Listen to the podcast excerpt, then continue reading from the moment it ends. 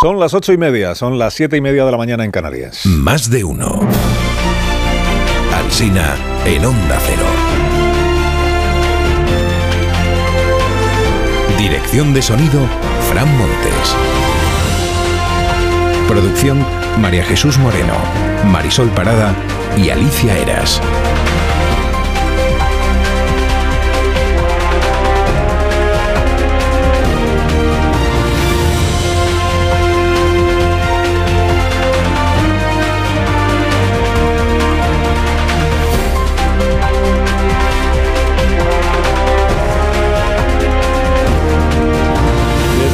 6 de la mañana, que era tempranísimo cuando empezamos, y hasta las 12 y 20 minutos estamos aquí en más de uno en estos Onda Cero, acompañándoles toda la mañana y en estas primeras horas, pues contándoles cómo está empezando informativamente el día, el día siguiente a la jornada parlamentaria inolvidable que disfrutaron ayer todos los cronistas presentes en el edificio del Senado. En un encomiable ejercicio de humildad, el presidente Sánchez ensalzó ayer la humildad de su gobierno. Nosotros somos un gobierno humilde, somos un gobierno muy laborioso, muy trabajador. A humildad no me gana nadie. Podría haber dicho el, el, presidente que hoy seguro que se tomará el trabajo, él y sus ministros, de explicar por qué lo que hasta ayer, por ejemplo, era una reforma legal impepinable e inocua, comprometida con Bruselas, o sea, esto de consagrar la cuestión prejudicial. Es un compromiso de España con la Comisión Europea y lo que no, la Comisión pues, solicita es que incorporemos al derecho español una jurisprudencia absolutamente eh, pacífica ya y europea. Pues ha dejado de ser impepinable porque se le ha prometido a Junts, según Junts, eliminar ese punto de la nueva legislación, de la reforma legal que está comprometida, ¿no? Dijo Santos Cerdán, fontanero jefe de Ferraz, el lunes pasado que en caso de pactar algo con Junts para la aprobación de estos decretos, en caso de pactar algo sería naturalmente público. Si hay algún tipo de acuerdo, será público. Público, pues se entiende que será hoy cuando el Partido Socialista que es tan laborioso más que el gobierno, informe de los términos de su nuevo pacto. Porque hasta ahora todo lo que se sabe es lo que contó anoche Junts per Cataluña, pletórico Junts, de palabra y por escrito, ¿no? Incluido esto de la delegación integral de las competencias migratorias que tiene el Estado a la Generalitat de Catalunya, que lo desveló Miriam Nogueras. Avui, en una negociació in extremis, hem tancat un acord que, entre d'altres coses, inclou la delegació integral de les competències en matèria d'immigració via l'article 150.2 de la Constitució. La delegación integral de las competencias en materia migratoria. Claro, es que ni el gobierno ni el PSOE han informado todavía qué es exactamente lo que se va a delegar, qué es lo que se le ha prometido a Puigdemont en materia migratoria para que ayer se abstuviera o se ausentara o se ausentaran los siete de Junts en la votación de los tres decretos. Bueno, con títulos diversos, el enfoque de los diarios esta mañana es casi unánime. Sánchez salva los muebles, pero a costa de bailar al son que Puigdemont le marca. Es muy difícil gobernar así. Como dice Yolanda Díaz, pues es muy difícil gobernar así, es muy difícil gobernar cuando Podemos vota en contra de tus propuestas, en fin. Resume el diario El Español, dice, salva los muebles el presidente a costa de seguir entregando la casa. Eh, Quirós, el director de ABC, lo dice de esta otra manera, dice, empeña las joyas de la abuela para seguir saliendo todas las noches al casino. La Vanguardia, dice, eh, el presidente salva sus decretos con más concesiones. El director de La Vanguardia, Jordi Juan, reclama con razón que se expliquen con claridad cuáles son los acuerdos, porque en el ambiente queda la sensación, dice Jordi, de que Junts le ha tomado la medida a los socialistas. Título de su columna, un coste demasiado alto. Incide Martí Blanc en este mismo periódico en esta idea. Dice, los socialistas necesitan todavía un tiempo para conocer más y mejor a quienes decidieron llevarse a la cama redonda de la investidura. El gobierno queda tocado, la oposición se anota un triunfo y se refuerza el mantra de PP y Vox sobre la inoperancia de un ejecutivo inestable. El diario.es resume de esta manera. Dice, el gobierno sortea su debilidad parlamentaria con nuevas concesiones a Junts. Recuerda Íñigo Sandiuarte que Santos Zadán dijo esto el pasado mes de noviembre. El acuerdo no es un acuerdo de investidura, es un acuerdo de legislatura. Acuerdo, acuerdo. de estabilidad a la legislatura de cuatro años. Un acuerdo de legislatura, que no solo de investidura, es para dar estabilidad a cuatro años. Dice Íñigo, no se han necesitado meses para que se descubra que la idea era prematura, por no decir falsa. Añade que la portavoz de Junts, la señora Nogueras, ayer hizo un discurso que podríamos haber escuchado en 2017. Era precisamente un discurso de conciliación. Escribe en este mismo periódico Esther Palomera, dice, entre susto y muerte, fue susto y fue humillación. Vuelve la tensión entre los fontaneros de la Moncloa y los del PSOE, porque para colgarse medallas hay muchos voluntarios, pero para asumir el desgaste hay muy pocos. También dice que Junts se, la tiene jurada a Félix Bolaños y que Podemos se la tiene jurada a Yolanda Díaz. Y añade esta frase en su crónica. Dice, uno de los pocos asesores socialistas que pululaba por los pasillos del Senado ayer fue visceral e implacable con los de Junts. Dijo, los de Puigdemont no son la Autoridad Nacional Palestina, sino el ISIS. Y en la Moncloa todavía no se han enterado. Es muy difícil gobernar así. Ya lo creo que es muy difícil, vicepresidenta. Más títulos de la prensa esta mañana. El Mundo. Dice Puigdemont somete a Sánchez. Botín de cesiones históricas. Dice que hay desconcierto entre los socialistas sobre la negociación y convencimiento de que hay que cambiar la manera de buscar los apoyos. Escribe Lucía Méndez. El propio gobierno no pudo evitar la vergüenza y el asombro. Editorial del Mundo. Dice desgobierno de España. Sánchez ha instalado a España en el caos que asuela su propio gobierno, probadamente extorsionado y permanentemente extorsionable. En La Razón dicen Junts somete a Sánchez. Editorial ha quedado expuesta a una administración títere en manos de un delincuente. En ABC, Junts exprime. La Razón es somete a Sánchez. ABC es exprime a Sánchez. La portada Miriam Noguera, se dice Cuartango en su columna, dice, más importante que el resultado de las votaciones es la sensación de que la legislatura puede ser muy corta si Sánchez no cede al chantaje permanente. A Rebeca Argudo, que se ha incorporado al equipo de columnistas del ABC, lo de ayer le recordó a un atraco con rehenes. Casimiro en el Independiente dice Puigdemont pone de rodillas al gobierno.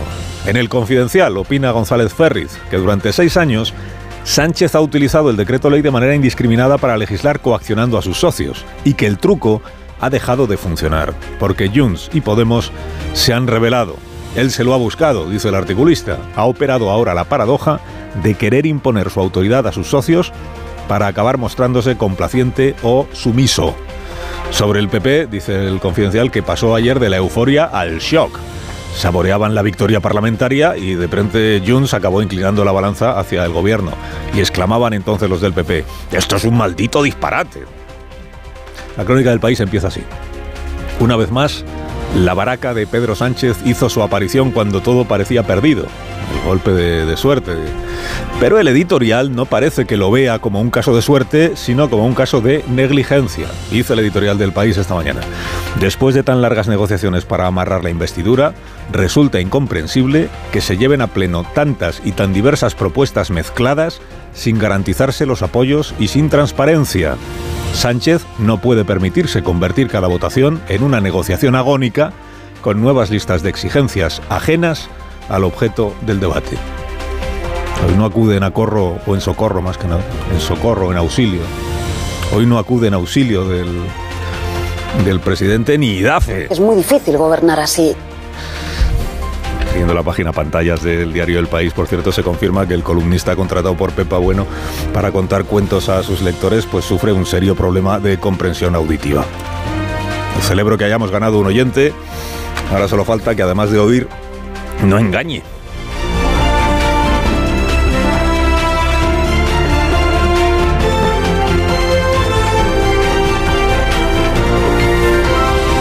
Con Carlos Alsina en Onda Cero, somos más de uno.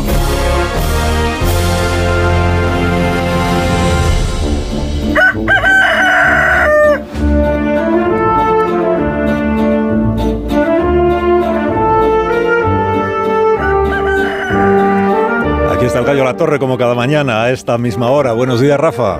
Buenos días, Carlos Alsina. Ha sido una jornada parlamentaria atroz que le ha hecho una vivisección a la legislatura. La ha abierto en canal y hemos podido verle las tripas. Esto es, la vivisección ha permitido ver que Sánchez solo se ha procurado la investidura y no una legislatura. Será presidente, pero así no se puede gobernar. Ha revelado la dependencia suicida de Carles Puigdemont, que es quien decide lo que se aprueba y lo que no. Ha revelado que está dispuesto a cederlo todo, cualquier cosa, constitucional o no, y también ha revelado la precaria situación de Yolanda Díaz, vicepresidenta abrasada, que no lidera nada porque tiene 26 diputados y no 31, y Podemos puede tumbar las iniciativas que quiera. Para saber lo que va a ser cada votación, veamos lo que se le ha concedido a Carles Puigdemont. Mucho más de lo que pedía en un principio. Además de retirar el párrafo de la discordia que incluía la posibilidad de interponer una cuestión prejudicial ante la justicia europea, le ha entregado las competencias de inmigración y la publicación de las balanzas fiscales. Detengamos solo un momento para digerir esto. Las competencias de inmigración son exclusivas del Estado según la Constitución. Las competencias de inmigración se le entregan a un partido del que Sánchez decía que era el Le Pen español, a un partido que ni siquiera gobierna, a un partido que culpa del fracaso escolar a los inmigrantes, a un partido de extrema derecha, todo para salvarle una votación a Pedro Sánchez. Y las balanzas fiscales le permitirán a ese partido decir que España ens roba, después de haberlas manipulado, claro. Pero todo esto es para que Junts se abstuviera. Si llega a votar a favor, que le dan a Puigdemont. El Palacio de Oriente. Concluye la torre, concluye. Concluyo que a este caos lo llaman legislatura. A esta cesión de todo lo llaman negociación. Y a entregarle a Jones las competencias de inmigración lo llaman progresismo. Te deseamos que tengas un día estupendo, Rafa. Te escuchamos a las 7 de la tarde en La Brújula. Gracias por madrugar con nosotros. Es mi trabajo.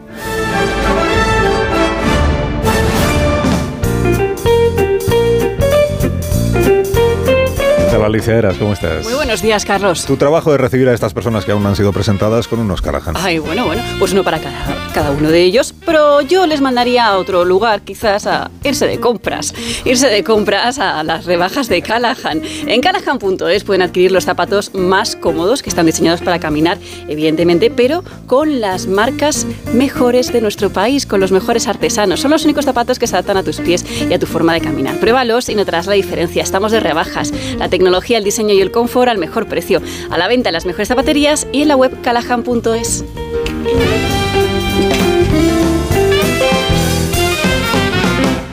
En tertulia esta mañana, aquí en Más de Uno, en Onda Cero, está Nacho Cardero. Buenos días, Nacho. Muy buenos días, Carlos. Has tenido un buen despertar, me alegro mucho. Yo creo que sí, más o menos. ¿Tú crees? Que sí.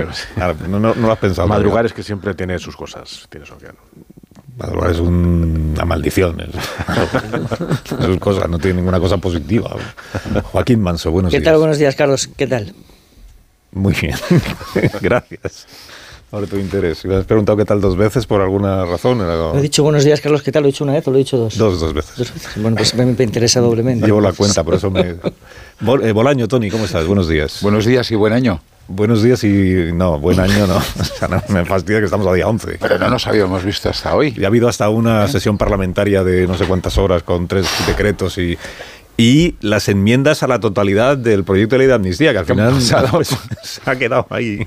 Pero si las- la, la enmienda a la totalidad del PP se la cargó Feijó aquí el otro día contigo, cuando dijo, bueno, la hemos explicado mal, o sea, pues siguieron explicándola mal. Se la cargó, digamos que la diluyó un poco, le ha hecho un poquito de agua. La- Un poco. La rebajó, la rebajó, se dice, Ah, ¿no? vale. En términos Bueno, de cóctel, se la rebajó un poco. No, pero que es, pues, perdón, Marta García ayer, buenos días. No, no, vosotros a lo vuestro. no quería interrumpir. Buenos días. Buenos días, eh, Amón Rubén, ¿cómo estás? ¿Qué tal, Carlos? ¿Qué tal le van las Buenos cosas? días. Y buenos días, Pilar Gómez. también. Hola, buenos días. Y bienvenida. Qué barbaridad. Eh, muchas gracias. Qué plétora de Sí, tertulias. sí. Quórum, quórum aquí. Sí, algo ha pasado. Bueno, pero portados bien, o sea... Sí. Sí, de uno en uno, ¿no? Yo estoy en este lado así hoy calladita. No me hagáis grigáis, que si no luego me lo reprocha la dirección. ¿Y por qué me miras a mí? Me dice, pues por eso, pues porque me lo reprocha la dirección. dale una vuelta, corre. A ver, Tony, lo que, a ver cómo lo resuelves hoy, ¿eh? y no por tu minoría Que uno en uno. aritmética, sino pf, por lo de ayer. bueno, Uno en pues, uno. Lo de ayer. No, Voy a decir que... que Si encuentras una defensa, de verdad, yo ya me... Que no hemos Me-. Ya queréis empezar con... Te va a gustar lo que voy a decir. Ah, No, me la pero no, jodas. no hagas por mí, aluciné, ¿eh? ayer aluciné pepinillos de Me colores. encanta esto. ¿eh? Bueno, pero dejadme que antes recuerde, porque que ayer también se votó, además de los tres decretos que ahora me contaréis cómo lo veis y todo eso. Y sobre todo si alguno sabe qué es exactamente, según la versión del, del gobierno o del PSOE, qué es lo que se ha pactado con Junts per Catalunya, que es una... Porque yo he intentado saber, pero no... No dicen nada. Saber sobre todo este asunto más novedoso, que es lo de las competencias en materia de migración. Digo, pero pues solo por recordar a los oyentes, porque dirán, pero eh, entonces lo de la ley de amnistía, ¿cómo va?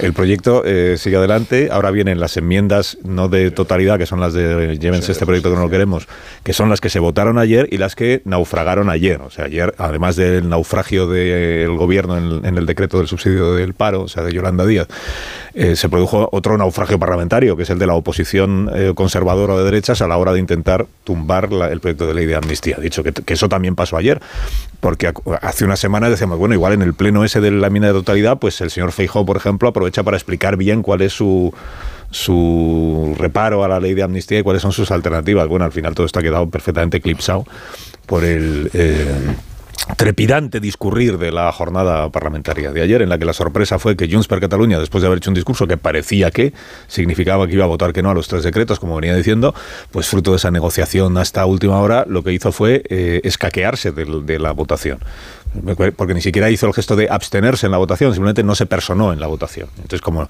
cuando la señora Armengol empezó a dar los resultados, pues todos decíamos, pues es que salen 300, mm, o sea, faltan 7 de votos, no salen 350 diputados, faltan 7, pues eran los de Junts per Catalunya. Manera de hacer posible que salieran adelante los decretos en cuestión. Y dijo la señora Nogueras, y empezó por ahí, que el objetivo ha quedado cumplido porque una de las cosas que el gobierno se ha comprometido a, conceder o a, gestionar con Junts per Catalunya es la delegación íntegra de las competencias en materia migratoria al Gobierno de la Generalitat de Cataluña. Ella aludió a un artículo de la Constitución que es el que permite que, en efecto, el Estado pueda delegar algunas de las competencias en gobiernos autonómicos.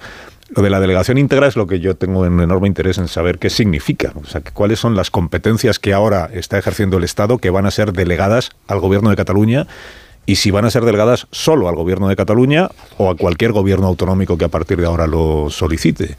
¿Y en qué consiste esa, esa? Porque es verdad que hay cosas que tienen que ver con la inmigración que ya las hacen los ayuntamientos, sobre todo asistencia social a los inmigrantes, y hay cosas que hacen ya los gobiernos autonómicos. Por eso lo de la delegación íntegra, no sé exactamente qué significa. El Estado se encarga pues del control de las fronteras, como sabemos, de los permisos de residencia, de, la, de las solicitudes de asilo, en fin, de todas esas cuestiones que no sé si es que a partir de ahora van a, van a ser cosa del gobierno catalán. Que por cierto no es de Junts por Cataluña, sino de Esquerra Republicana. Es importante. Ah, eso, es clave. ¿Queréis empezar por ahí? Pues no, no, bueno, digo, has sacado el tema del conductor del programa. Quiero sí, decir, porque me parece, no sé a vosotros, pero me parece lo más novedoso e inesperado de la jornada de ayer. A ver, una delegación integral de competencias solo se puede negociar con la administración que va a, que, lógicamente va a gestionar esa competencia.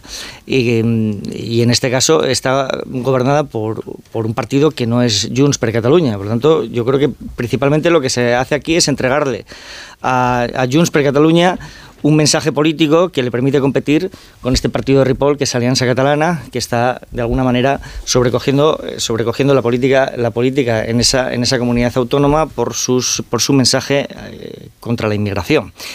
Eh, hay una cuestión filosófica que a mí me parece muy importante, es decir, la delegación de las competencias sobre inmigración, si se produjera, representa un vaciamiento del corazón del Estado porque incide directamente en la definición del, en la definición de los criterios que permiten acceder a la condición de ciudadano, por lo tanto los servicios públicos que presta la que presta la administración. Por eso, en muy buena parte es una competencia exclusiva que el artículo 149 entrega entrega al Estado. A partir de ahí, ¿qué pueden hacer la comunidad autónoma? Pues por ejemplo, participar en la definición de los cupos. Eh, eso representaría un agravio comparativo respecto de los demás, es decir, si hay si está sobresaturada la isla del Hierro de inmigrantes que han llegado en patera, lógicamente el Ministerio del Interior pues los distribuye por la península en el momento en el que los CIES eh, no dan abasto, eh, pues conforme un criterio de, bueno, de, convivencia, de seguridad y de capacidad de, los, de, servicios. ¿Va a participar Cataluña en, esa definición eh, de manera que agrave a las demás comunidades autónomas? Otra cosa en la que puede participar la comunidad autónoma es la gestión directa de los, de los propios CIES, establecer los criterios para expulsar o no a los, a los inmigrantes. Ahora mismo, como lo que tenemos son dos líneas en un papel, pues es muy difícil concretarlo. Ese es, un papel de Junts. Ese es el debate. líneas en un papel de Junts. Eso es. ese es el debate técnico formal mm. de lo que significa conceder atribuciones y competencias que no tiene una comunidad autónoma. A mí me preocupa mucho más el debate ideológico y el conceptual, que tiene que ver con que si el nacionalismo catalán mm, más extremo, que lo es todo por lo que estamos viendo, ha convertido la xenofobia en un mecanismo de aceptación y de repercusión electoral. Y si el giro ideológico que supone convertir al inmigrante en una amenaza y en un peligro, eh, caracteriza todavía más un partido político que forma parte nuclear del porvenir del gobierno de Sánchez con qué naturalidad abrazamos este tipo de ideas si provienen de nuestros socios necesarios y con qué contundencia las reprochamos a Vox o a cualquier otra iniciativa política que las defiende igual. Y a mí me parece que que, a ver, hay que desenmascarar al nacionalismo. Nacionalismo y progreso son términos antitéticos. De siempre hay que recelar del nacionalismo porque parte de criterios supremacistas en lo lingüístico, en lo cultural y en el mito identitario, que no se pueden discutir de su idiosincrasia. Pero el matiz xenófobo sí que es una novedad porque en muchas otras ocasiones el nacionalismo ha jugado a integrar la inmigración como baza electoral. Y hay localidades que Tony conoce bien. Yo conozco una que se llama Guisona, Mm. donde hay pleno empleo y el 90% de la población es extranjera, donde se cultivaba y se buscaba el voto del inmigrante como camino de integración en la sociedad. O sea, el inmigrante encontraba en, la identidad independentista, y es una paradoja de un inmigrante, un fervor hacia un proyecto que era el mismo que identificaba el fervor hacia el Barça. Tú, si te hacías del Barça, te integrabas en la sociedad. Si tú te hacías independentista, te integrabas en la sociedad. Y ahora, este giro ideológico patético y xenófobo convierte el nacionalismo en un arma excluyente inequívoco. Para mí lo es, lo era respecto a, a la idea de España y, y- y la igualdad de los españoles. Pero había un matiz hacia los extranjeros que los convertía en casi sujeto político de integración como baza electoral diferenciadora de otras opciones Bueno, políticas. es que la inmigración, fa- el favorecimiento de la inmigración musulmana en Cataluña también tenía mucho que ver con las políticas lingüísticas. Tenía mucho que ver con la idea de que si quien llegaba a Cataluña era, como en muchas zonas de España, eh, los, la, la gente que viene de Latinoamérica, eh, entonces les iba a costar más aprender catalán. Pero una vez que llega gente que no habla ninguno de Mm. los dos idiomas, eh, se entendió y seguramente tenían razón que sería más fácil que fueran proclives a aprender catalán. O sea que también había un en, en esa en- nunca hubo esa ese momento no xenófobo en, en Junts, siempre lo fue, solo que va cambiando el destinatario de la xenofobia, era eh, discriminar al, al castellano hablante, también por su origen y su procedencia. Y hay otra lectura más allá eh, que es eh, interna de la política catalana, que esto va a diferenciar más eh, a Esquerra de Junts, porque no Esquerra, no- vamos a ver cómo reaccionan, pero de cara a la política interna de las próximas elecciones, eh, hace No. muy difícil que se entiendan unos y Yo- otros yo- yo- yo- si, yo- yo, si fíjate, unos yo- van a ser no, tan abiertamente yo cuando- xenófobos. Yo cuando diferencias entre Junts y RC, y lo, veis- lo decía antes Carlos, lo dices tú ahora mismo, de diferenciar un poco la eh, que se, se firman estas cesión de competencias migratorias con Junts en vez de con el partido que gobierna en Cataluña, que es eh, RC. Fíjate aquí, no creo que sea esta una preocupación exclusiva de Junts. Creo que RC también, lo que es política migratoria y el tema de seguridad, está ya teniendo una política muy dura. Junqueras aquí parece de derechas. Sí, Nacho, O sea, por explicarlo yo- bien, yo- que a lo mejor no me he explicado bien. En lo que a cesión de competencias se refiere, Tony, sí. Tony me está manifestando, es de derecha. No, Nacho, eh, perdona, por si no me expliqué bien. En lo que a cesión de competencias se refiere, seguro que siempre van a encontrarse. Pero en qué hacer luego con esas competencias va a ser irreconciliable. Cuando dices que Junqueras es de derechas, perdóname, ¿qué quieres? Bueno, porque en, en tema migratorio, en tema de seguridad, el, eh, ¿Qué xenófobo quieres decir? No, no, pues, eh, he he dicho que, que no él, él sería capaz de firmar lo que ayer firmó Junts también con, con, con el PSOE. Y, y ayer, de hecho, est- estuvieron reunidos el, el- la Generalitat con, con el gobierno, el, eh, con el ministro de Interior, Marlaska, hablando de estos temas, o sea, el, el- el- el conseller del, del ramo. Entonces, te quiero decir que sí están hablando de estos temas y que es un tema que preocupa. Eh, otra cosa es que yo creo que esto obedece más a una narrativa, es decir, yo no, yo primero no sabemos cómo se van a estas, cómo se van a materializar estas cesiones, ni creo yo que se vayan a materializar, porque son todas, digamos, un poco vaporosas. En, en- en- en lo que, en lo que me respecta, lo que a mí me preocupa es lo que dice Rubén, lo que subyace, lo que hay de fondo en, en que se ponga sobre el tapete este tipo de decisiones y concretamente lo de la política migratoria. Y es que hay un problema eh, hay un problema que Tony, que está aquí, lo conoce mejor que yo, que es Silvio Oriols, que Silvio Oriols es de un partido de extrema derecha. La derecha, generalmente en Cataluña, pues eh, no, no tiene, digamos, un espacio muy amplio.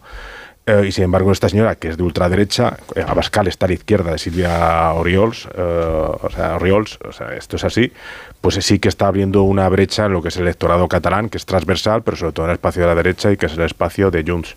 Y esta es una persona, Silvia Oriols, que tendrá algo que decir en las próximas catalanas y que ya de por sí va a ser complejo el, el- el- mapa electoral en el Parlamento y, bueno, quieren atajarla a esta sangría de votos que se puede producir por la ultraderecha, por Alianza Catalana, por Silvia Ripols y Junts ha, esto- ha hecho este movimiento porque además, tú, antes te escuchaba, Carlos, es que eh, Junts en las generales sacó un, un- resultado paupérrimo, pero es que las anteriores catalanas también, o sea, que fue la tercera fuerza, se ganó el PSC, segundo RC y tercero Junts, y en las próximas catalanas, que serán en febrero, serán a finales de este año o cuando fuere, eh, eh, eh, pues tienen otro problema añadido. Yo creo que esto es un, más o menos un dique de contención para que no se produzca esa fuga de votos, lo cual yo creo que al final se va a producir, porque la ultraderecha en España está para quedarse, como la ultraderecha en Europa está para quedarse. Y ahí tiene un problema Junts y tiene un problema la política catalana. Bolaño. Fijaros que ayer había una gran cita que ha pasado más desapercibida que, la, que el debate de la ley de amnistía, que era el encuentro del ministro Oscar eh, Puente con la consejera Esther Capella para hablar del traspaso de cercanías, que ha pasado a mejor vida. En otro, en otro momento coyuntural, ayer hoy estaríamos hablando del traspaso, cómo fue la negociación, porque esto va para largo. Y después de leerme varias veces el comunicado de Junts, me considero, digamos, incapaz de entender qué es lo que pactaron exactamente ayer. Porque, claro, cuando dice el pago íntegro de, por parte del Estado en el tema de transportes. Pero si la Generalitat paga el 10%, el 10%, el 10%. O sea, dices, eh, ¿de qué estamos hablando? Luego lo de revertir la ley de 2017, hombre, eso no sé si es un tiro en el pie, porque revertir la ley del 17 significa que la decisión la vuelva a tomar la Junta General de Accionistas y no el Consejo de Administración, que lo hacía más, más rápido. dices, bueno, no sé qué me están contando con esto, habrá que ver la letra pequeña. Pero el tema de la inmigración. Como bien recordabas tú esta mañana, Puigdemont lleva con, repicando con este tema varias veces y Joaquín ha puesto un poco el dedo en la llaga. Será el tema de las elecciones. En Cataluña en estas dos últimas semanas han pasado cuatro o cinco cosas que han pasado más o menos desapercibidas, pero que son yo creo que sustanciales de cómo está el patio. O sea, el miedo a la ANC está desapareciendo porque el procés ha muerto pero ha nacido otra vez el debate identitario que el discurso que está haciendo Junts, Silvia Oriols, etcétera, etcétera, si lo estuviera haciendo Le Pen o Meloni estaríamos poniendo el grito en el cielo, pero es idéntico. Hace dos semanas hay un acto en el Maresma de alcaldes de Junts donde se decía literalmente que la inmigración provoca delincuencia. Punto uno. ¿eh? Punto dos. el día uno nacieron los primeros catalanes del año las redes sociales hervían. ¿Cómo que catalanes? Son niños nacidos en Cataluña, porque claro, el primero era sudamericano, el segundo magrebí y el tercero ucraniano. Entonces, claro, ya... De vergüenza, ¿verdad? de vergüenza. No, no, pero es que era brutal ver los, los WhatsApps y las redes sociales como... La tercera parte de los niños nacidos en Girona son musulmanes. No, no, no, sí es bestial. Pero eh, sigamos. Eh, va a haber diferencias, va a haber diferencias entre Esquerra y Junts con el tema eh, migratorio. Yo tengo mis dudas. El ejemplo lo podemos ver cuando se hace público el informe PISA. ¿Cuál fue la primera reacción del gobierno? Mm. Hombre, claro, tenemos tantos niños no goods, que claro, desmonta todos los, los cánones. Entonces, claro, nuestros niños, que son los más mejores, se ven arrastrados por, por los otros. Y luego, en las dos últimas semanas, el, el Confi ha informado varias veces de este, de este tema, el confidencial, eh, el acoso a las empresas por el tema de la lengua ha aumentado sustancialmente. Bueno, esto es un caldo de cultivo y Puigdemont ayer gana una batalla, al margen de otras, pero es que ha colocado el tema de la inmigración en, en el mapa electoral y además con un eslogan, Cataluña soy yo. O sea, yo he conseguido todo esto, lo tendrá que negociar Esquerra, que le pasa el marrón. Eh, si dicen lo mismo que con cercanías, que tarde mucho en llegar el traspaso, porque gestionar esto es un carajal, pues imaginaros en el resto, y Alianza Catalana, que la están poniendo en el mapa, pero la señora Silvia Orriols, ¿alguien le conoce declaraciones en los últimos tres meses? ¿Cuatro meses? No, necesita, ¿Seis meses? No, necesita. Pero yo creo que, que eh, yo me quiero quedar con, la parte de, responsabilidad del gobierno y de Sánchez. Es decir, eh, a mí el discurso de Junts contra la inmigración eh, me parece totalmente reprobable, pero es que es el de Vox y ayer lo que hizo Sánchez y, y el gobierno eh, fue eh, asumir que su socio tiene este discurso, no solo asumirlo, sino eh, que le traslada, vamos a ver cómo se materializa las competencias en inmigración, a un partido que ya no solo los alcaldes, como bien decías tú, es que el señor Turul eh, hace dos días en RAC 1, preguntado por este asunto, dijo que él apoyaba a esos alcaldes que pedían echar a los inmigrantes reincidentes. Y además daban datos, hablaban de Calella concretamente, que había 11 inmigrantes que tenían 200 delitos. Y entonces yo esto muy progresista no lo veo y muy diferente de lo que dice Vox. Yo a Vox todavía no le he visto echar inmigrantes en las comunidades donde gobierna con el PP. No lo he visto. Y no quiero poner...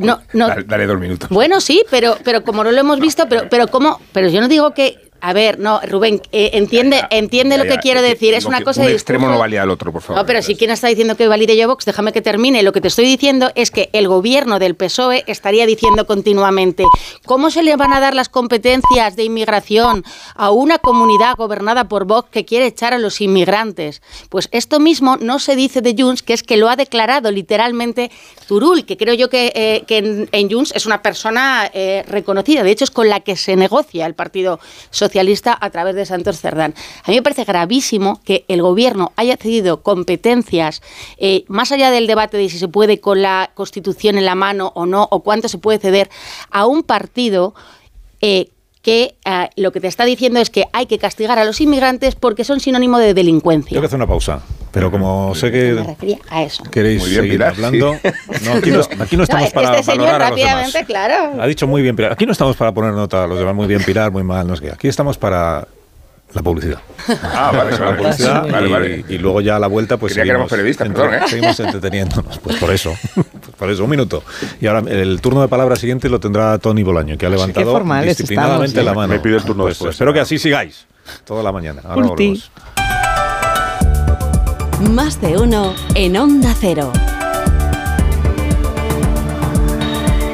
Carlos Alsina. Más de uno en Onda Cero.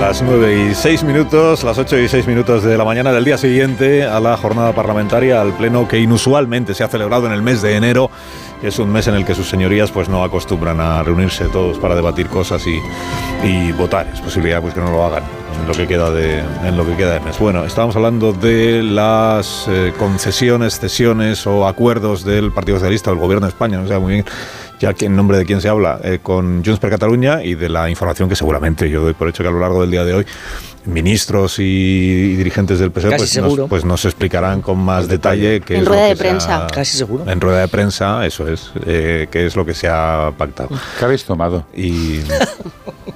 Bueno, damos por hecho que la, trans la, transparencia que está comprometida pues se va a cumplir. El presidente mismo puede comparecer esta mañana para decir cómo ha encontrado votos debajo de las piernas, como debajo de las piedras. Es que ayer se tuvo un lapsus. El presidente no sabía en qué, está, en qué estaría pensando. Bueno, tenía, tenía la palabra Tony Bolaño y luego estaba a preguntar por Podemos también, que entiendo que de eso sí quieren hablar hoy todos los ministros y dirigentes del Partido Socialista, que es Podemos ha votado con lo mismo que la derecha y la extrema derecha.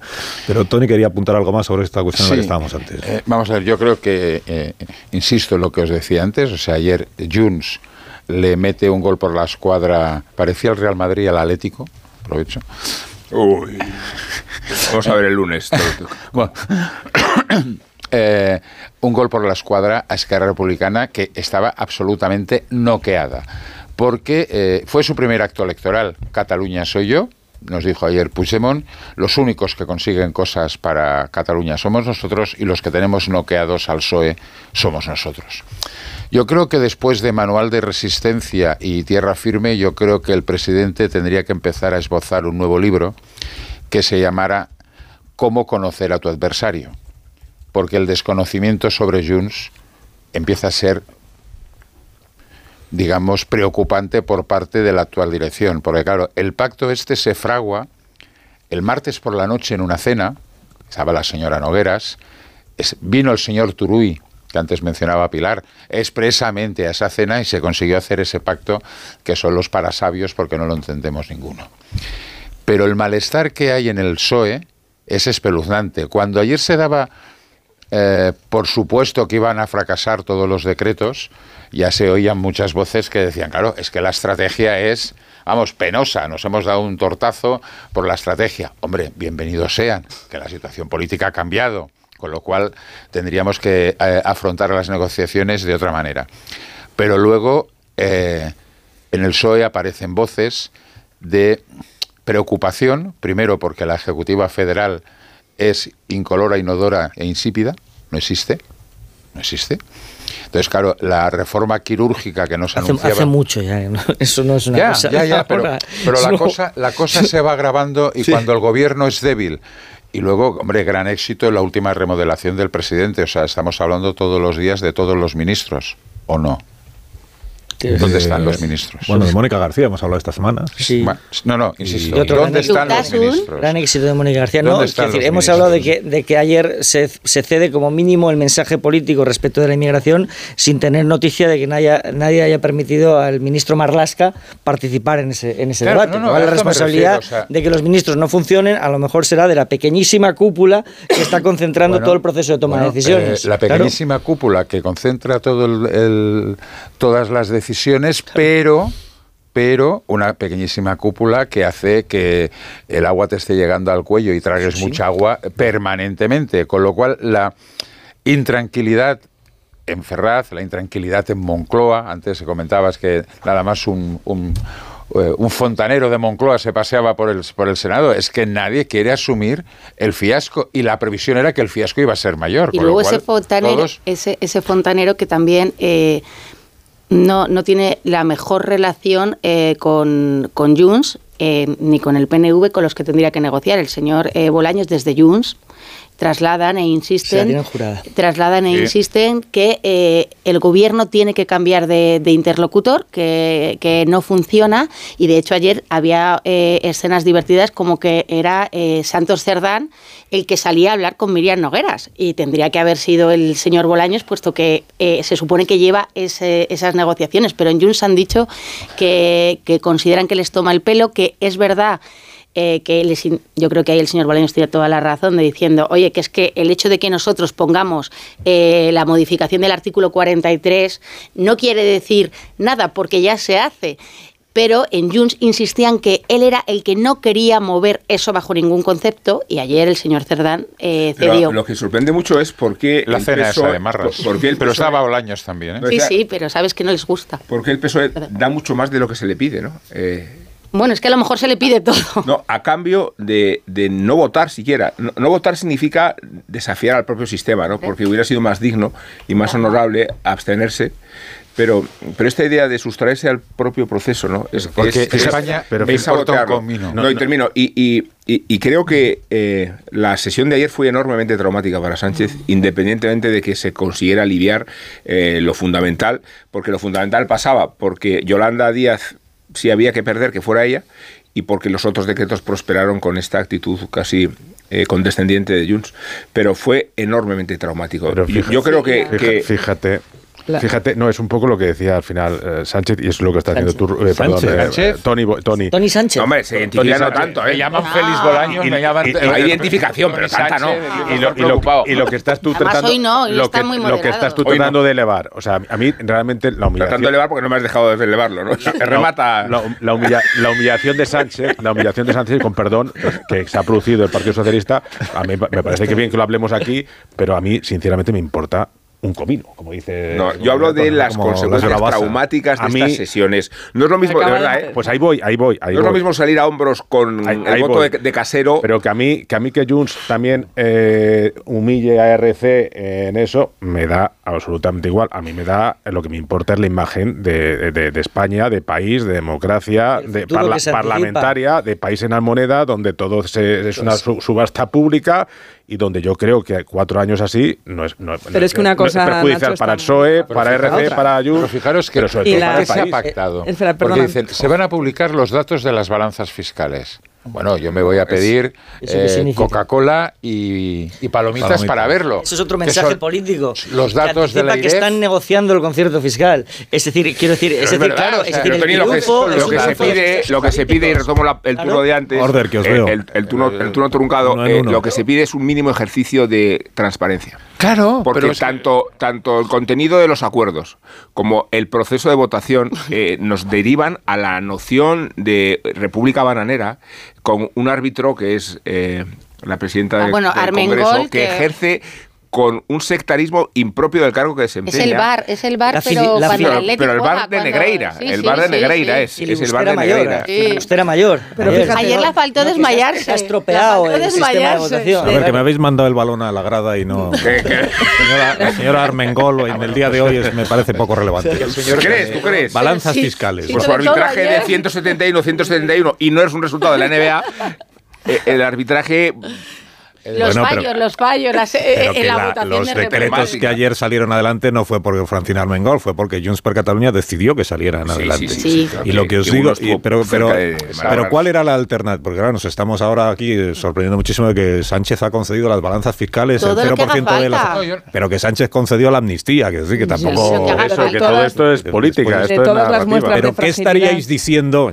¿Qué estaríais diciendo si lo que hubiera pasado ayer es que el gobierno hubiera perdido las tres Por votaciones y los tres decretos parlamentarios? Muy parecido, muy parecido. Estaría, ¿Acaso estaríais diciendo que esto demuestra que el país no está en almoneda porque Sánchez sabe decir no, cuando tiene que decir no, a Junts per Cataluña? No, estaríais diciendo que no lo ha, ha, fracasado el gobierno y, y, no tiene apoyos y por tanto yo quería habríamos dicho, habríamos dicho exactamente que Puigdemont tiene a Sánchez cogido de donde quiera. Para bien o para mal. Quiero decir que tanto le vale a Puigdemont demostrar que el gobierno cae por su culpa, como que él prospera gracias a la, al chantaje que Es que mi pregunta de esta mañana, y ahora ya reconduzco yo el debate para que, porque Armengol no me parece relevante. Muy bien, venga. El asunto de esta mañana es, eh, ¿le compensa al gobierno esto de ayer? Porque el, gobierno ha conseguido no perder dos de las tres votaciones parlamentarias. Que esto en pues, Sánchez, sí. cualquier gobierno que presume de ganar todas las votaciones, pues es una cosa que le dice, hemos ganado dos de las tres.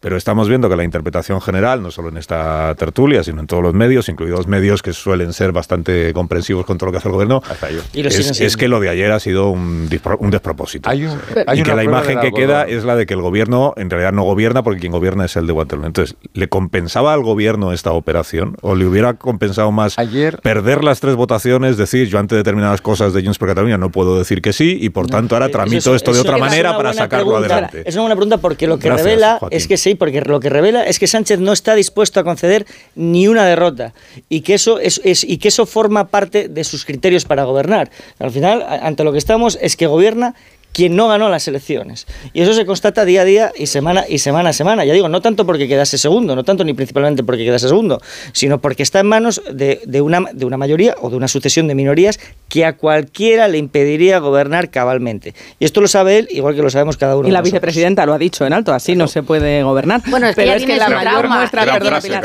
la mayor prueba de fragilidad del gobierno eh, a lo mejor no es si salía sí o no, es, es, es que ni siquiera sabía lo que iba a salir es que eh, quedó claro que el gobierno no sabía si había ganado o no las votaciones en el jaleo de ayer. O sea, está tan vendido. Se, se, pactó en la cena anterior. O sea, bueno, pero no sabían. Eh, no contaban con caras, las caras que tenían era de no saberlo. La información que circulaba con Junts jugando al equívoco y diciendo que había votado que no, dándolo a entender unos y diciéndolo, mintiendo abiertamente otros, sin el gobierno sacar pecho en ningún momento, daba a entender que es que ni siquiera sabe eh, lo que va a sacar adelante o no, una vez que ya se ha votado. Sí. Y para mí ese es el, el, mayor síntoma de la fragilidad. Está tan Pero es que, la que ni siquiera sabe lo que está La saliendo. imprevisibilidad está siendo una de las mejores herramientas negociadoras que utiliza Puigdemont. Y está sojuzgando al gobierno en buena parte. Sacar adelante una votación no significa que vaya a sacar la siguiente además, y que le tiren una no significa que le tiren no, la de después. es que no saben jugando, lo que va a hacer va en cada jugando momento. Al, al, cambio, eso es, porque ahora lo normal hubiera sido, si rectifica Puigdemont y hubiera sacado, apoyado eh, los decretos, hubiéramos dicho, bueno,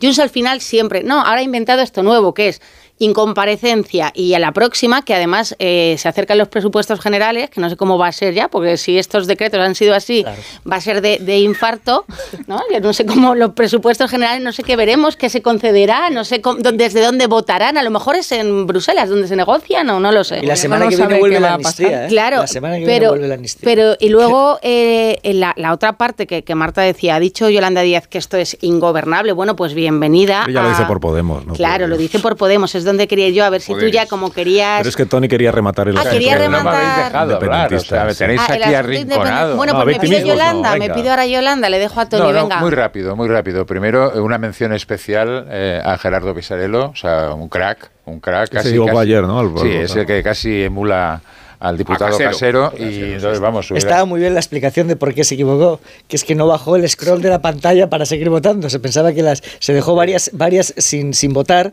porque Sí, no bajó el scroll de la, de la Y confirm- pantalla. lo confirmó, o sea, en fin, eh, sí, es un, un crack, un crack. Pero fijaros, ayer eh, hay más efectos colaterales, o sea, aparte de lo que quería Que decir no de se las puede balanzas gobernar. Tiene razón. Yolanda. Que es un lío. Es un Publicar lío. las balanzas fiscales bueno, depende de las que publiques, o sea, la IREF tiene unas, el Ministerio de Hacienda tiene otras, eh, bueno, de- incluyes el IVA que se paga o no incluyes el IVA, bueno, en fin. O sea, tú puedes mañana publicar unas balanzas fiscales que eh, lo único que van a generar es ruido y follón y, y si me apuras, la, consejera la de. Economía, la consejera de Economía de la, de la Generalitat, pues sacará las suyas. O sea, eso es increíble. Pero ayer mismo, o sea, esta semana prácticamente... Empiezas concediendo una amnistía y acabas publicando las balanzas fiscales. Es que esto es así. No, no. Y el aceite al 0%, ¿eh? Y el- Eh, no, me, no me dejáis acabar, ¿eh? Me tenéis, No, me tenéis- o sea, hoy me estoy portando bien y vosotros, o sea, estáis aprovechando. O sea, tendré que volver a Si no, le, sacar... si no le quitamos gravedad, pero no perdamos de No, vista claro, que claro. Sánchez, para poder hoy seguir siendo presidente del gobierno, ha concedido la amnistía, que es co- como. No, pero a partir de ahí, pero- pues. pero, pero un- un segundo, todo lo demás. que te paso la pelota. Se suponía que estos Que tres decretos le iban a tumbar por el tema de la amnistía. Y han metido el Sí, aceite, claro, han metido los co- las competencias de inmigración, han metido lo de las empresas, la vuelta a Cataluña. Y por la amnistía. ¿eh? Lo del aceite no me diréis que no es un Andalucía por parte de Jun, porque claro, yo todavía estoy flipando, o sea... eh, producción en Cataluña. bueno, y, sí. ya, claro, y también se Que de desayunará corto, tostadas con no- aceite, Puigdemont. De todas ser, maneras, sé. fijaros que en esta semana parecía que el acuerdo en Barcelona entre Junts y el PSC podría, podría tener aquello visos de, de cuajar. Se ha ido a hacer puñetas completamente. O sea, Xavier Trías intentó eh, tapar las fugas de agua como pudo, pero claro, en, en el PSC decían, sí, hombre, ¿cómo vas a gobernar con Junts? Algo que todavía no se ha dado cuenta Pedro Sánchez. ¿Cómo te puedes fiar? Porque ¿quién es el, el que manda en Junts per Catalunya, aparte de Jordi Turull, que yo creo que manda menos que Josep Rius? Josep Rius Yo creía que era Puigdemont. es simplemente diputado en el Parlamento, diputado en el Parlamento, concejal en Barcelona y es el que pone voz al Es el que se reunió con. Sirera, ¿no? Es, el, Ah, es- el es que uno de los que se reunió con con Sirera, el del Sí, y va a tener- España manda Josep Ríos. Y es, a ver, este, este señor fue jefe de gabinete de un tal Jo- eh, Joaquín Torra, no sé si os acordaréis, Sí. y es hombre, la el mano Pen- derecha, el Le la Pen mano derecha español que decía de Sánchez. Carles Puigdemont. Entonces, claro, o sea, el- ayer el, el PSC de Barcelona dijo, hombre, con los de Junts, si Trias se marcha con estos no vamos a pactar. Porque con Junts no puedes negociar a la- de la forma al uso. Acordaros que esta gente, los antiguos convergentes, Pero mandaron a hacer novedad. puñetas a Artur Mas después de un empate, mira, fíjate los famosos empates de una asamblea de la CUP, ¿eh? y, y les- lo echaron rápidamente. O sea, mira, cuando uno de derechas se hace anarquista, tenemos un problema. Y es lo que les pasa en estos momentos. O sea, son anarcocapitalistas los de Junts y no sabes nunca exactamente con quién Les haremos mear sangre, dijeron la gente sí, de. Junts a Pedro Sánchez. Pero no puedes negociar a última hora en una cena. Eh, por muy Pero, buena que a sea. ver, puede, yo, me, yo me he perdido. Sí, yo puede. Eso Pero también yo- es consecuencia del vicio este que tiene el actual gobierno, que yo creo que esto va a escarmentar de, del Bueno, ayer y el ya. malestar en el PSOE que es, es, lo del, que es lo de los decretos. Esto de hacemos un decreto con 27.000 cosas y que nos lo convaliden. Y eso sí tiene una fecha que no que El es impepinable. las que es- Pero esto de, que va- esto de que van a dejar de hacerlo, yo desconfío. Lo que yo creo que, que- que van a empezar a hacer es negociarlos antes. Claro, negociarlos por delante. Como si, es de que, como si Puigdemont estuviera estuviera sentado, por tanto, en el Consejo de Ministros, ministro, sin, ministro sin cartera. lo cual ya es la perversión absoluta de la institución. La, posición de Puigdemont, que a Puigdemont tanto le vale que los eh, decretos o las leyes se aprueben o no.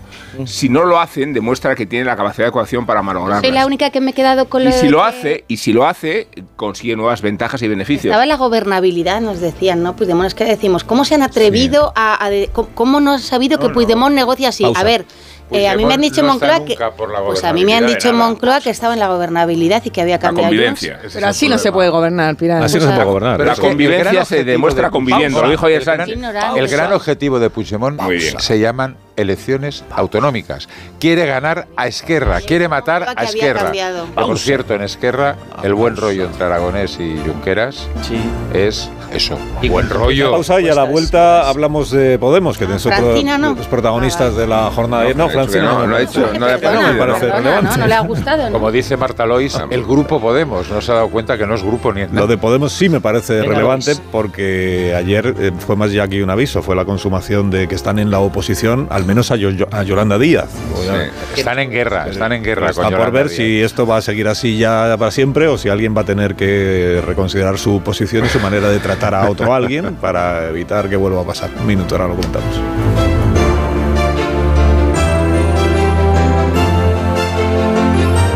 Más de uno. Onda Cero. Carlos Alsina.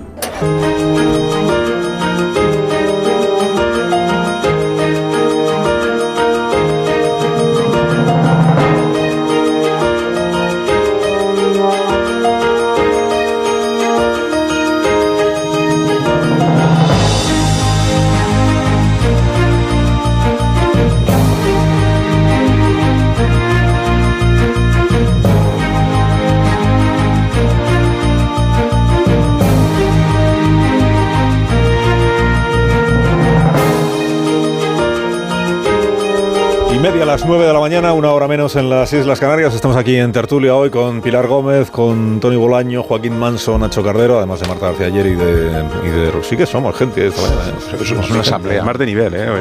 Pero muy informales y muy interesantes, además. Bueno, eso. en, en, humildad solo te gana el gobierno laborioso. No, no, hablo de mis compañeros. Se está quejando de que le hemos dejado hablar poco. Dice, estoy escuchando a mis compañeros. Ahí lo ha dejado Marta, con esa manita izquierda que tiene la niña. Nos habíamos quedado en, en, el otro protagonista de la jornada de ayer, que fue el grupo, bueno, el grupo, los cinco diputados de Podemos. cinco diputados de Podemos. Hablábamos ayer aquí a estas horas con el, uno de los portavoces de Podemos, que es Pablo Fernández, y ya nos decía él que estaban un poco perplejos de que Yolanda Díaz hubiera telefoneado al PP, a Borja Semper, y no hubiera descolgado el teléfono para hablar con Podemos, ni ella ni nadie del gobierno. Y, llamar a Borja también es un nivel, ¿eh? A Borja en este programa es que no. No, no, digo, lo digo, no, no, no, lo digo en tono peyorativo a Borja Semper. Ahí no lo digo que si tú quieres hacer eh, influir en el PP, no sé si Borja Semper es la persona más adecuada. ¿Por qué no? Es el portavoz. Ya. Pero hombre, a lo mejor la secretaria por eso, general... Por eso no es la persona más adecuada. Eh, de todas por el portavoz, del grupo parlamentario Miguel Tellado... Negociar con él las declaraciones... pero no solo Yolanda Díaz tuvo caos, porque cuando de repente también eh, se sale que Bolaños llama a Cuca Gamarra... Pero eso fue para hacerle el salto a Miguel Tellado. Ahí está, bueno, pues por eso que estaban ahí, que Miguel Tellado era un poco el hombre que digo bueno, el, caso es que María Jesús Montero, vicepresidenta uno del gobierno y vicesecretaria general, del PSOE, ¿no? Jesús Montero, o sea, de la máxima confianza del presidente, ha hecho una entrevista esta mañana, creo que en televisión española. Y sobre esto de Podemos, en el día de ayer, pues ha dicho esto que quiero compartir. La votación que se produjo ayer por parte de Podemos al decreto de desempleo no se entiende. Con tristeza asistimos a que este grupo político, eh, eh, eh, votando con el Partido Popular, votando con Vox, pues no expresa ¿no? de forma clara cuáles son sus valores y cuáles son sus ideologías. Pues este es un poco el mensaje que ayer ya transmitió también aquí la vicepresidenta 2 en el programa de Julia Otero, Yolanda Díaz, que pues en esta misma línea, ¿no? Han votado con la derecha y con la extrema derecha, hay que elegir bien las batallas que uno da, decía Yolanda Díaz, entiende que Podemos está pues eh, confundiéndose y traicionando mm, la, confianza de los ciudadanos, de los votantes, que es en los que hay que pensar, porque el, decreto del Ministerio de Trabajo, pues entiende la vicepresidenta que lo impulsa, pues que es en beneficio de las personas, sobre todo las personas más vulnerables. Ayer eh, Podemos explicaba aquí que es que hay recortes en ese decreto, entonces si se cambiaba estaban por la labor de apoyarlo, pero que como nadie negociaba con ellos, pues que pues no les han dejado otra salida que votar en contra. La cuestión es si esto va a seguir así el resto de la legislatura o si, y si, esto es un problema serio para Yolanda Díaz, que al final fue la candidata a la presidencia de una coalición llamada Sumar en la que estaba Podemos y que ahora es que no se hablan, no se hablan. Bueno, es un problema para María Jesús Montero, es un problema para Pedro Sánchez y sobre todo es un problema, un problema para Yolanda Díaz. ¿no? Eh, o sea, esto sí es que realmente han propinado la gran derrota del gobierno Sánchez, la primera gran derrota de la legislatura y se pensaban que estos no se pondrían del lado de Vox y del PP para, para tumbar decretos como este y se han puesto. O sea, a Pablo Iglesias no le, no, no, no le tiembla el pulso a tomar este tipo de, de, decisiones y la que tiene un problema lógicamente es Yolanda, que, que ha colapsado y que sacó un mal resultado en las generales y que claro, aquí todos en el Partido Socialista la están señalando con el dedo porque ha, ha, sido que no ha negociado lo bien que hemos negociado nosotros con el señor Purdemont eh, la aprobación de los tres reales decretos. Y que no han negociado, lo que no han hablado. Ni hablado. Lo, contó ayer el portavoz. Y esto, y, aquí. y, esto, como unos malos resultados en las gallegas y vuelve a revalidar la mayoría absoluta rueda, pues entonces Yolanda Díaz, pues se acabó Yolanda Díaz. Sí, a ver, es lo que ya le pasó, por cierto, a Yolanda Díaz con la reforma laboral y con Esquerra Republicana de Cataluña, que eso no se lo perdona a Rufián. Al final se quejaba de Rufián de que no negoció con ellos como debía y le salvó la cara el diputado Alberto Casero. Bueno, Rufián no está muy en predisposición hacia Yolanda Díaz porque es más de iglesias, entonces quizá tampoco... ¿Quién? Rufián. Rufián, Rufián claramente no le apetecía nada apoyar a Yolanda Díaz. No, Podemos ha, ha exhibido efectivamente su capacidad de influencia en de condicionar la acción de gobierno, pero sobre todo señala peligrosamente a, a su némesis, a Yolanda Díaz, como un lastre para el propio Ejecutivo del que forma parte, porque dificulta la formación de mayorías por un enfrentamiento individual, que solo puede resolver individualmente. Y además, ahí está bien Nacho, porque efectivamente ahora decimos que se señala su Aquí condición. no venimos a poner nota a los demás tertulianos. si usted ha estado bien, significa que los demás no. No, porque digo... Que, que, este no, digo, digo, no, ha sido, digo, no, no, no, ha sido peor porque ha dicho aquí, como así sí, no, en este día cuando nos peleábamos. En esto ha estado bien, en todo lo demás no. Era más divertido pelearse. Hemos dicho la señal... Tony está castrado hoy. Estoy flipando pepinillos de colores. termino, termino rápido. que bien, señala, Tony. No toques los pies. Termina, termina que señala la condición de lastre y ya veremos esto es lo que decía Nacho, que si no acaba convertida en fardo después de los inmediatos procesos electorales que vienen ahora. Fardo. fardo. Y esto seguirá o no. Suena, suena fatal. Fardo suena muy mal. Fatal, dilastre, dilastre. Lastre pero, lo he dicho ya. Ah, vale, es que fardo. No, pero. Es fardo, punto es fardo, sospechoso. Pero re, es fardo, realmente. Es fardo por una pero, cuestión. pero hasta el punto creéis de que Podemos llegue a plantear eh, si sale Yolanda Díaz del gobierno, entonces no, yo, volvemos yo a ser su, un, su unos diputados gubernamentales. Se, se decía que el objetivo era conseguir eh, uno o dos eurodiputados, bueno, uno y a gusto, pero ahora mismo empieza a, a, a, cundir la duda de cuál es la prioridad verdadera de Podemos en el grupo mixto, si conseguir ese euro, eurodiputado o que salga Yolanda Díaz del gobierno. A lo mejor es todo compatible. prioridad no es no, ya, ver, pero, cuidado. pero lo que hizo ayer eh, arriesga que su electorado cada vez más Bueno, exiguo entienda bien lo que ha hecho, porque eso- transmitir la idea de que cambiar la cotización del 150% del salario mínimo al 100% Pero- del salario mínimo es una merma de derechos es muy difícil de explicar y además bastante Pero- incierto. pero eso- eso es Por otra pero parte, entonces al votante de izquierdas esto no Pero sé vamos- si le convence vamos- y lo termina de enfadar.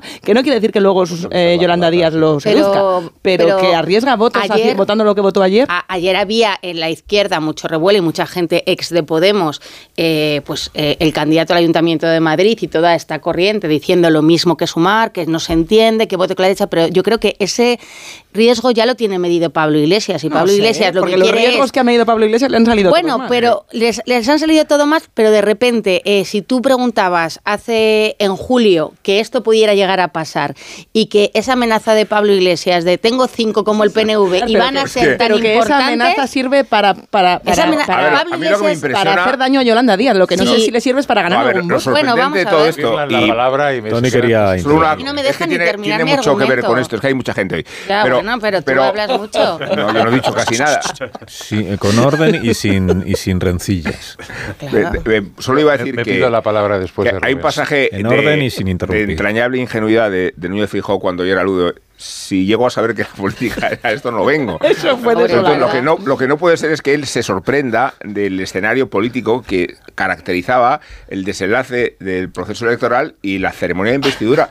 Pero si sabíamos que esto era un campo de minas. Que no valía O sea, el Si, es si no había ninguna duda de que. Tampoco le van a dar el premio Goya a la mejor interpretación masculina. No, o sea, no, pero Carlos, lo que quiero decir es que lo que no, lo que puede política, pero ¿qué me sorprendernos. está usted contando? No, lo que no puede sorprendernos precisamente por eso es que tengamos delante exactamente el monstruo político que ha diseñado Sánchez, partiendo del recurso obsesivo de los decretazos. eh, eh, renunciando a principios ideológicos que le obligan a forzar acuerdos con puntos eh, de vista y partidos políticos excluyentes, no incompatibles, y que cuando se escenifica su propia precariedad nos sorprenda que haya estas tensiones y esta adrenalina en el desenlace de las votaciones. Esta es la política. Estábamos hablando de Esta es la política que no es que en esa en ese mismo esquema político está un, eh, el- la, la implosión de Podemos dentro de Sumar y la incomodidad que suscita Yolanda Díaz dentro de ese propio panorama. Irene- O sea, este es el monstruo político Irene que ha creado Sánchez. está siendo- Solo falta que cuando el monstruo habla nos sorprenda de lo que dice. Irene Pues, Montero pues, está pues, siendo entrevistada en, en varias televisiones hoy y eh, entonces ha- eh, han ganado el relato. Es decir. Podemos ha encontrado el hueco frente a Yolanda Díaz y yo creo que Yolanda Díaz lo va a tener muy complicado. No sé si es verdad eh, esto que decía Podemos eh, de que no habían hablado. En el, en el caso de cuando se negociaron los ministros, si es que se llegaron a negociar, eh, Podemos dijo que no les habían llamado y Sumar decía que, que sí. Eh, yo creo que eh, es irreconciliable, que no hay ninguna forma de que Yolanda Díaz garantice al PSOE es. que puede encargarse de estos cinco diputados díscolos. y el trabajo lo va a tener que hacer, en este caso otra vez. Bolaños y María Jesús Montero, que Ay, son los que tienen la relación con Yone Belarra, y al presidente le incomoda bastante eh, este asunto, porque dice, si ahora también tengo que estar con Puigdemont, y esto que ya lo dábamos por superado, y que hemos roto todos los canales con Podemos, porque Sánchez no tenía ninguna relación buena con Iglesias y acabaron bastante mal, eh, creo que Yolanda Díaz no tiene opción de dar la vuelta, opción de decir, no, venga, voy a hacer un acercamiento con Yone Belarra porque no quiere Iglesias ese En acercamiento. estos momentos, o sea, vamos a ver, no hay cosa peor, y más en la izquierda, los partidos a la izquierda del PSOE, que es una guerra civil. Y estamos en una plena guerra civil. La primera escaramuza la vimos en Galicia con las primarias de Podemos que dejaron a, a Yolanda Díaz con el culo al aire. O sea, va, va- va a debutar en unas elecciones autonómicas con un resultado desgarrador para su figura, desgarrador, porque no va a sacar diputados y si encima Podemos haga lo que haga, vaya con el BNG o vote al BNG o se quede en su casa o presente una candidatura, lo que sea, va a salir incolume, porque su único objetivo en estos momentos no es echar a Yolanda Díaz. Eso irá quemando al, al Partido Socialista, al gobierno de, de Pedro Sánchez, sino que es ganar uno o dos eurodiputados en las próximas elecciones. Y tiene que marcar perfil. Y ellos van a, a- a- a marcar el perfil de gracias a nosotros, gracias a nosotros se han conseguido cosas en el anterior gobierno y ahora vamos a seguir ahí marcando, marcando posición. Eso le agrava la situación a, a Sumar, porque de momento en unas eh, para tendrá que poner una persona de un perfil muy de izquierdas para hacer frente a Podemos, me refiero a, a Sumar, y a ver dónde, dónde la encuentra. Yo espero que sea Colau, así los barceloneses tendremos, digamos, la pedrea de la lotería y nos la quitamos Sí, de Tony, encima. pero, bueno, es reconóceme otra- que todas las estrategias que ha tenido Pablo Iglesias desde que decidió ser dejar de ser vicepresidente del gobierno para competir en la Comunidad de Madrid le han salido todas mal. Pero es que además o sea, que hay esta otra su cosa- estrategia. Pero siempre había pero- dejado pero- a Yolanda, no, pero- si la pero, estrategia de Pablo fue Marta, dejar a Yolanda. Por eso digo que la y había mal. salido fatal. Pero además fíjate tú una cosa, o sea, ¿en qué mundo viven los de Podemos? O sea, Podemos se presenta en muchas ciudades y en muchas eh, eh, comunidades en las últimas elecciones y el fracaso es brutal. Brutal, Podemos Pero, desaparece de ¿en todos qué los mundo sitios. vive Yolanda en Madrid, Díaz que era su pensando gran que esperanza, Podemos han iba a conseguido hacer desaparecer? una mayoría absoluta de Ayuso gracias Pero- a su cabezonería y de el quedarse objetivo- en es verdad que ahora el. Pero no estamos de ¿eh? acuerdo Claro, en, que, en que Yolanda en Díaz unas es un poco desleal. En unas elecciones en eh, europeas, Morir los resultados pueden ser mejores porque el- la circunscripción electoral es única. Y a eso es a lo que está jugando Podemos, porque quieren que Irene, Irene Montero sea eurodiputada. Y eso significa erosionar permanentemente Sí. a, a Yolanda Díaz. Ayer la cara de la vicepresidenta 2, como dices tú, era todo un poema, Pero porque es la gran derrotada. Se podrá sacar adelante este decreto, de sí, hecho- porque se harán las modificaciones, eh, pero tendrá que hablar el PSOE. Anoche había ministros, Yolanda no hay- había ministros que reconocían que la gran quemada de, de ayer, la que peor había salido, y había eh, era Yolanda Díaz, pero Yolanda Díaz también yo creo que tensó demasiado la cuerda con Podemos, porque Podemos, de acuerdo que tenía un mal con el tenía un mal resultado, tenía un muy mal resultado, habían fallado las estrategias, decíamos que estaba muerto, pero en el, momento en que tú tienes esos cinco diputados, lo que no puedes hacer es em, Irene Montero no ministra, eh, Irene Montero no es las listas, eh, todo no, es decir, está claro que eh, no querían Irene Montero, pues que algo les tenías que dar, porque si no, al final, pues estás como ahora cinco diputados en esta aritmética le dan todo el poder. Es que tiene todo el poder. y le quitan todo el que tenía Yolanda, Díaz, que era la capacidad para condicionar desde dentro del gobierno. Ahora condicionan cinco que están fuera. Sí, pero ayer le pegaron una patada en el culo a la señora Yolanda Díaz, pero no va a afectar al gobierno porque el decreto va a volver a salir. O sea, no, a ver, no es una de que esas votaciones clave que te... No, no, pues ¿dónde falta el problema? Que los diputados de Podemos en el decreto anticrisis hubieran votado en contra. Entonces sí que se montó un crisis. Es que, el juego es así. Pero, hoy hablaríamos de un consejo de ministros extraordinario. y que estuviéramos hablando de contenidos. Si aquí nunca se habla de contenidos. No, no, son contenidos. Aquí se habla de estrategias. Y si la estrategia consiste en vengarse de Yolanda Díaz, va a suceder de forma ah, continuada durante la legislatura. Por eso Sánchez tiene un foco de rebeldía que no consideraba tan elocuente. Un foco de rebeldía que va a poner en problemas. O sea, en Galicia solo hay una posibilidad de que el señor Rueda no gane por mayoría absoluta, que es que la izquierda fuera compacta. No va a ir compacta. En Euskadi, el desastre de la candidatura de Somar será tremendo. O sea, serán dos desastres eh, por parte de, Sumar en, en este año faltan las europeas y en las catalanas hay que recordar que sumar en las catalanas pues, comunes siempre vamos son digamos una la, eh, el hermano pequeño. O sea, sacan eh, nueve, diez diputados, pero no más. O sea, sus resultados en las generales o sus resultados. Es difícil que crezca mucho. En las municipales. crecer no va a crecer. O sea, es que no, son comparables. En las, en las, autonómicas son malos. Con lo cual, la señora Díaz va a tener cuatro malos resultados en un año. Un año que es verdad, Tony, totalmente de acuerdo contigo. está una repítelo, repítelo esto. Totalmente de acuerdo contigo en que esto que ha hecho Podemos daña a, Yolanda Díaz. Lo que no tengo claro es que beneficia a Podemos. Que tener el foco, ah, que es lo que está consiguiendo, eh, no es per se una buena idea si lo que transmites al votante de izquierdas o de extrema izquierda es que no estás mejorando los derechos de los trabajadores más vulnerables. Desmovilizas a la izquierda, desmovilizas a la izquierda. desmovilizas, entonces pueden perder todos. sí, la pregunta es, ¿qué hubiera pasado aquí si Irene Montero fuese ministra hoy en el gobierno de, España? Pues que esto no pasaría. O si yo, no, en otra, pero otra cosa que a lo mejor... pero te digo una cosa, cuando tú tienes la tesis de que quieres ser solamente la vanguardia de la clase obrera, no un partido de masas, todo es válido. Ellos es que ese objetivo ha cambiado. El objetivo es ser una minoría condicionante. Que no es, entonces, muchísimo poder, cinco diputados con muchísimo más poder y que se haga respetar. En la, Y que se haga respetar. Que, tenían eso, antes. eso ante el electorado de Podemos yo creo que sí funciona. que totalmente. Es, que, nos respete esta vicepresidenta que está ahí porque la hemos puesto nosotros. Que, que no nos eh, desprecie, ¿eh? que no nos invisibilice. Como Tengo que hacer una pausa, con vuestro permiso, y a la vuelta rematamos ya la tertulia. Habéis hablado muchísimo esta mañana, pero de una manera bastante ordenada. Más de uno en Onda Cero.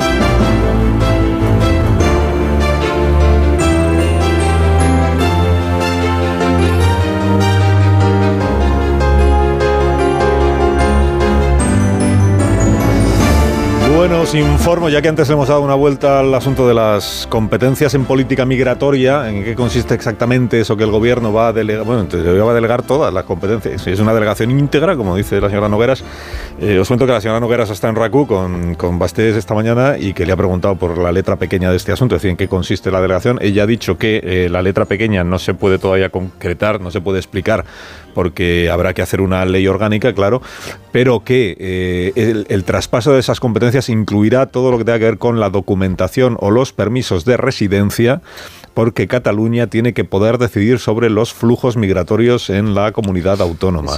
Y ha dicho también, es importante que la lengua sea un elemento de integración para las personas que llegan a nuestro país. Usted une eh, permiso de residencia y lengua, pues a lo mejor es que para poder residir en Cataluña o que tener permiso de residencia, la idea es exigirle a quien llegue que ya sepa catalán. ¿eh? Pero ¿quién puede ser ciudadano del Estado español? Lo tiene que decidir el Estado, no una comunidad autónoma, porque entonces Asturias podrá decir que es ciudadano y, tiene derecho a recibir servicios públicos.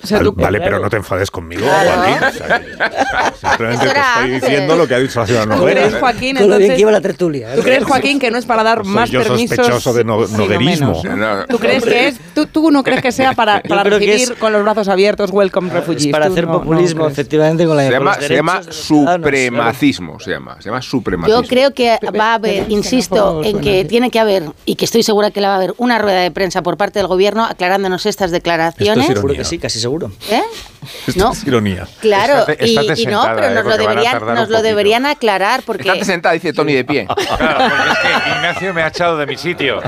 No, pero vamos a ver. Pensar, esto parece con el Senado ayer. Y desde el nacionalismo más se considera que la inmigración de interna de españoles que llegaron a Cataluña era una colonización. Y ahora es otra colonización. Y siempre, ya desde Jordi Pujol, se apostó por la inmigración magrebí, no por la sudamericana. Y en estos momentos se está considerando que la inmigración sudamericana es mucho mayor, con lo cual la penetración del catalán es mucho menor, porque como ya conocen eh, la lengua española, no tienen esa necesidad. Y el tema va por aquí, no os engañéis. O sea, es supremacismo tenemos claro. De un gobierno progresista. No esperes, no esperes que hoy el gobierno concrete. Fíjate que la señora Nogueras ha dicho, no, si la letra pequeña no está. Pero si es una ley orgánica, si esto largo, largo usted me lo fía. Estamos hablando de que una, que una, comunidad autónoma pueda expulsar a inmigrantes. Ahora me voy a sentar aquí a la grada. Eh, con Ignacio Rodríguez Burgos.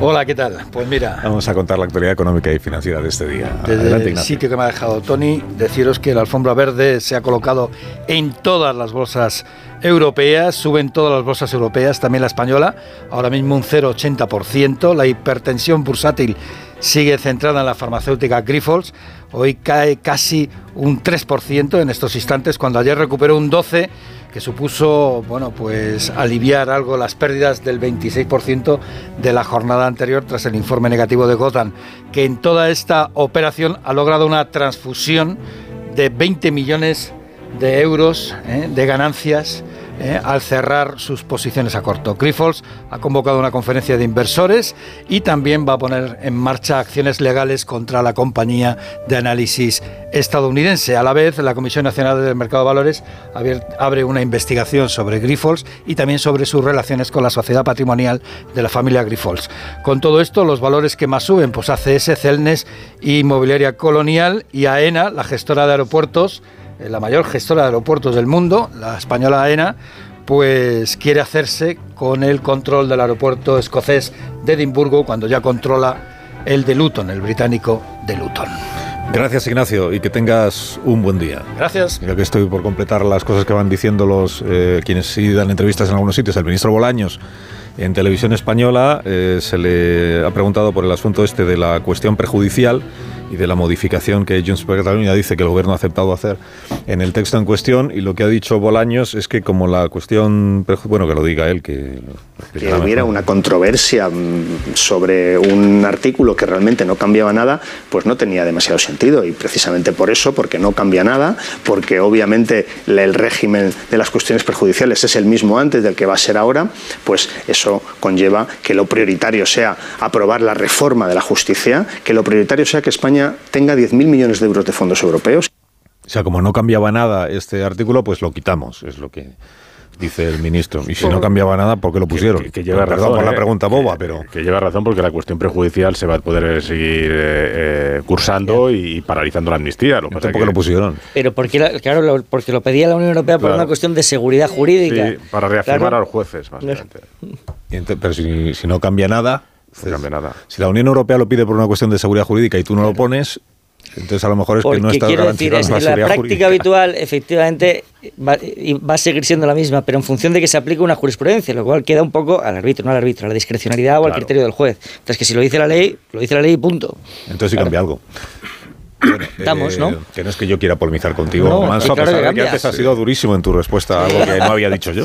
Eh, Amón, ¿quieres amnistiar a alguien sí, esta mañana? Eh, nunca pensé que la generosidad que tanto me caracteriza alcanzar a transmitir un expediente de amnistía de un jugador del Real Madrid aunque es verdad que antaño, lo recuerdo a los oyentes, a Zidane y Ancelotti sin ironía y sin represalias identitarias. admiro a ambos, admiro a ambos, las cosas como son, y admiro a Cross, lo hacía secretamente hasta ayer porque no iba a proclamar hacia afuera lo que todos los atléticos sabemos hacia adentro.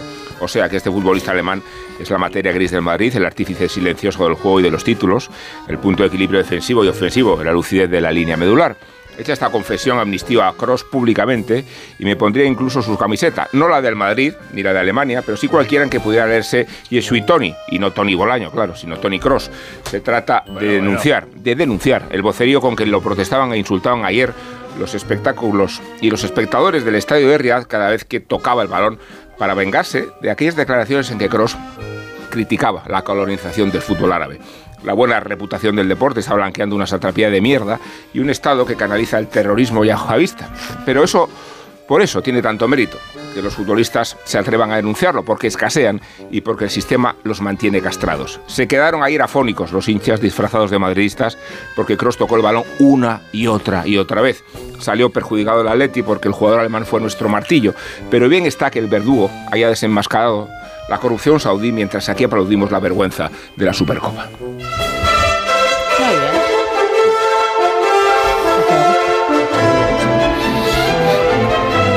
Callahan ahora para que podáis abandonar ya estas instalaciones. Alicia. Aprovecha las rebajas de Callahan en la web callahan.es. Son los zapatos que están diseñados para caminar ofreciendo la máxima comodidad, adaptación y ligereza. Fabricados con la tecnología Adaptation, la que se adapta al pie, y combinando las mejores pieles naturales, forros transpirables antimicrobianos y plantillas extraíbles. Los únicos zapatos que se adaptan a tus pies y a tu forma de caminar. Pruébalos, pruébalos que vas a notar la diferencia. A la venta en las mejores zapaterías y en la web callahan.es ahora de rebajas. Bueno, que tengáis una jornada estupenda. Habéis hecho una muy buena tertulia hoy. Si os pongo nota yo a vosotros. Sí, una buena tertulia. Ha sido muy agradable. Adiós, Cardero. Adiós. Adiós, Manso. Hasta la próxima. Adiós, Bolaño. Hasta, luego. Adiós, Pilar Gómez. Gracias. debería venir todos los días Pilar Gómez. Así sería más aquí agradable. en este lado, sí. Adiós, Marta. Adiós, Adiós. Adiós. Amón. Amón. Hasta mañana. Son las